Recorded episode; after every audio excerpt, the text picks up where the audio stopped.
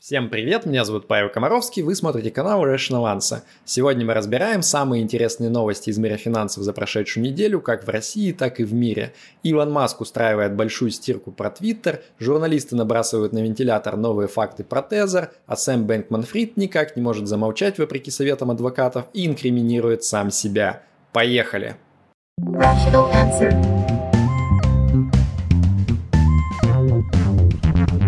Rational Answer. Коллективный Запад решил, сколько должна стоить российская нефть. Евросоюз наконец-таки договорился об установлении потолка цен на российскую нефть на уровне 60 долларов за баррель и почти сразу объявили о том, что поддерживают это предложение также Австралия и Большая Семерка, э, в том числе Великобритания, США, Канада и Япония. Э, ну и этот уровень лишь совсем чуть-чуть ниже тех цен, по которым российская нефть и так сейчас торгуется, то есть где-то 64 доллара. Э, потолок планируют, кстати, пересматривать каждые пару месяцев так, чтобы он был ну хотя бы процентов на 5 ниже рыночных цен. А знаете, кто больше всего рад этой новости? Конечно же, Китай и Индия, которым сейчас будет гораздо проще торговаться за российскую нефть.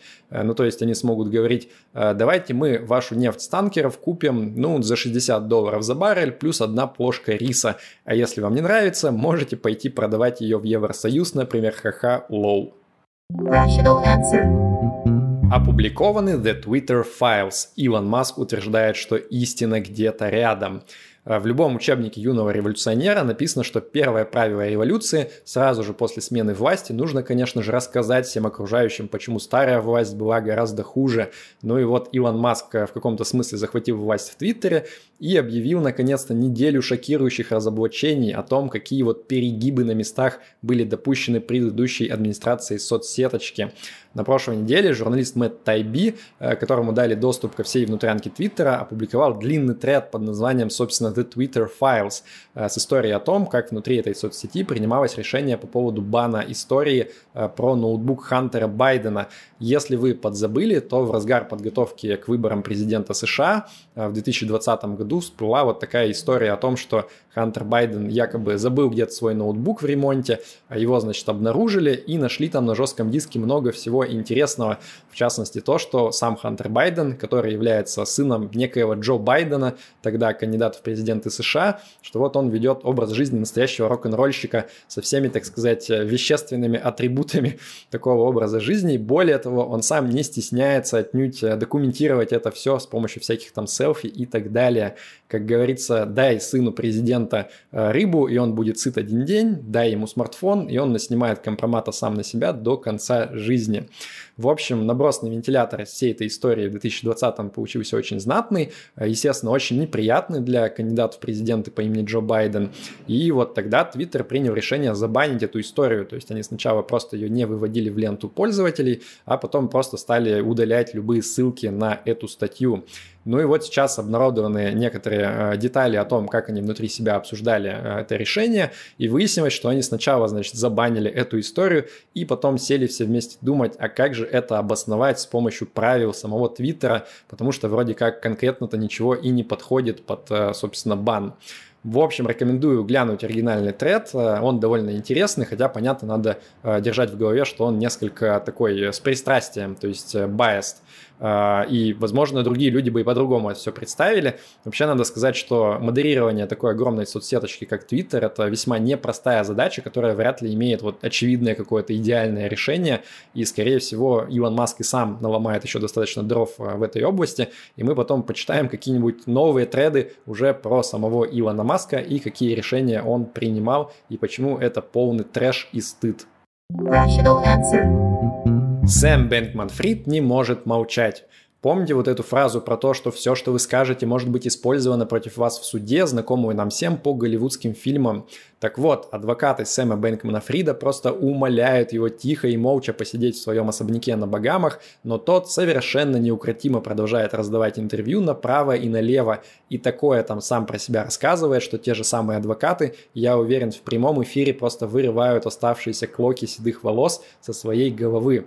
В частности, вот в печально известном интервью New York Times Сэм Бэнкман Фрид сказал, что он ожидал, что в самом худшем, маловероятном случае токены FTT могут подешеветь э, за несколько дней на 30%.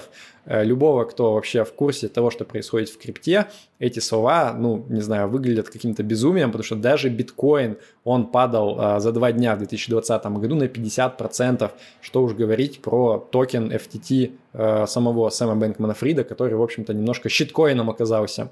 Вообще этот нарратив про то, что я просто глупый и странный, а не злобный и хитрый мошенник, он красной нитью проходит через все интервью, которые Бэнкман Фрид дает. Видимо, он ожидает, что э, срок за вот просто некую невинную рукожопость, он окажется гораздо меньше, чем срок за намеренное присвоение и неправильное использование средств клиентов с биржи FTX. Ну вот мы и посмотрим рано или поздно. Также в другом месте этого интервью он говорит что-то типа ну вот не знаю, как так получилось, что мои родители оказались владельцами недвижимости на Багамах, которая приобреталась за деньги FTX. Ну, конечно же, мы обещали, э, мы планировали, что мы потом перепишем эту недвигу на счета самой фирмы. Ну-ну.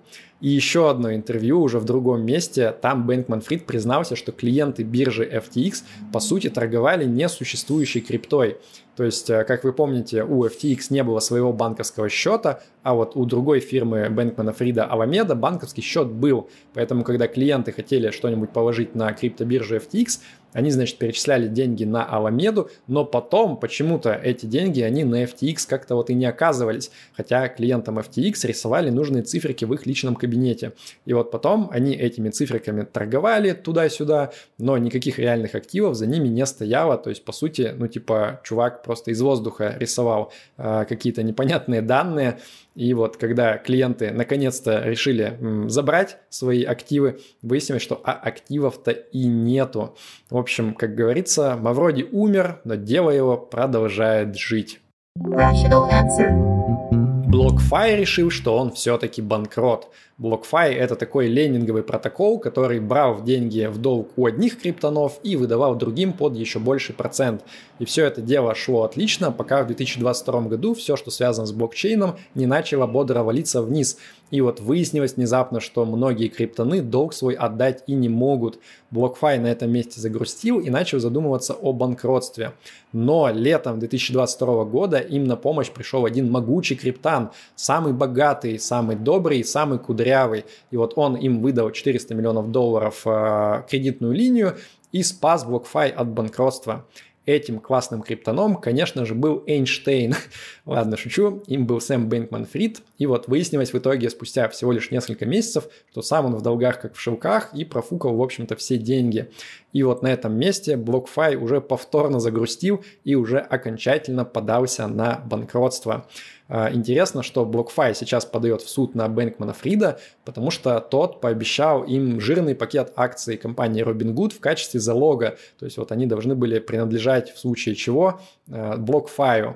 Но одновременно с этим тот же самый Сэм Бэнкман Фрид этот же самый пакет акций пихал вот а, в свой балансовый отчет, который он, значит, составил для того, чтобы показывать разным перспективным инвесторам, которые могли бы спасти его криптобиржу FTX от полного развала. Ну, ничего удивительного, если от тебя все одновременно что-то хотят, а у тебя есть красивый, хороший такой актив, то почему бы его всем одновременно и не пообещать, да, Сэм?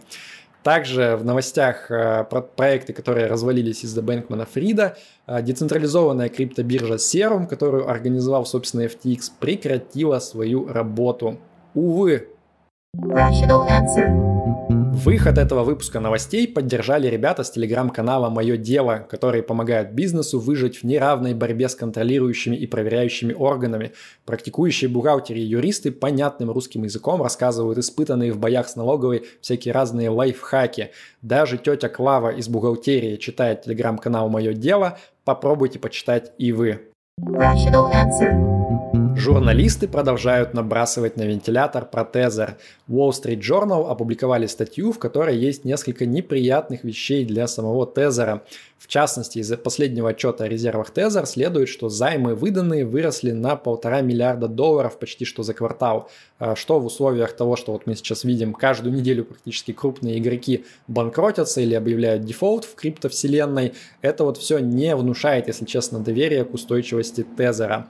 Более того, журналисты как бы намекают там, что вот эти вот займы, это не просто, что они выдали деньги кому-то взаймы, а вот прям по-настоящему новые USDT выпускаются против займов.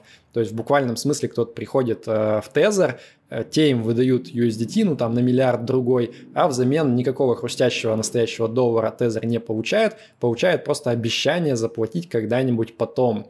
А, ну и вот получается, что все вот эти вот э, штуки, слухи какие-то, которые гуляли несколько лет назад про то, что Тезер массово выпускает необеспеченные токены, я всегда считал, что это, ну, какие-то странные слухи, если честно, но вот, вот эти вещи, которые Wall Street Journal печатает, они как бы вот прям очень сильно похожи на то, что тогда заявляли, и, может быть, в этом и есть э, какая-то штука, зерно истины, скажем так.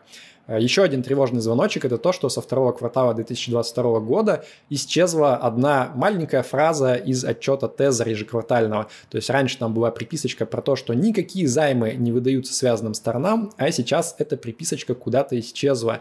Э, ну и выходит, что вот есть некий теневой криптобанк, который выдает миллиарды долларов, непонятно совершенно чем обеспеченных займов, неким связанным сторонам. Как говорится, что здесь может пойти не так, уму непостижимо.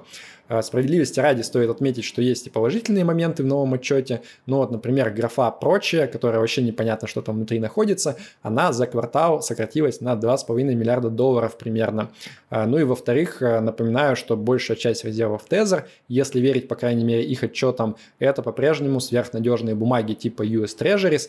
Ну и вот чтобы прям совсем что-то плохое случилось с Тезером, и он там окончательно отвязался от одного доллара, нужно, чтобы полномасштабный набег на банк произошел. То есть, чтобы все одновременно пришли и постарались обкэшить, ну, там, хотя бы миллиардов 40 э, долларов из активов Tether. Тогда там останется только всякий трэш.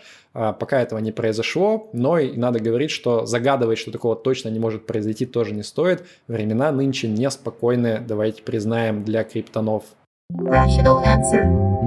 Европейский Центробанк хейтит биткоин – ЕЦБ выпустил в своем блоге статью про биткоин, и я вам сейчас ее кратко перескажу. Вот типа содержание там такое. Биткоин плохо, биткоин нелегальные транзакции поддерживать, окружающая среда загрязнять, цена падать, спекулятивный пузырь надувать. В общем, биткоин вот-вот умирать, фу, бяка.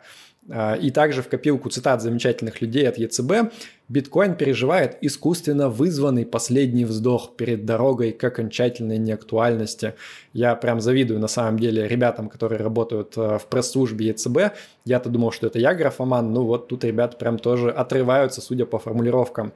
Вообще, судя по всему, западные регуляторы окончательно готовятся вот к такому тигровому прыжку на регулирование всех криптовалют. И вот-вот нам всем объяснят, что можно пользоваться только кошерными, богоугодными криптовалютами, а вот всеми этими вашими вашими бетховенами, эфирами и прочей ерундой пользоваться ни в коем случае нельзя.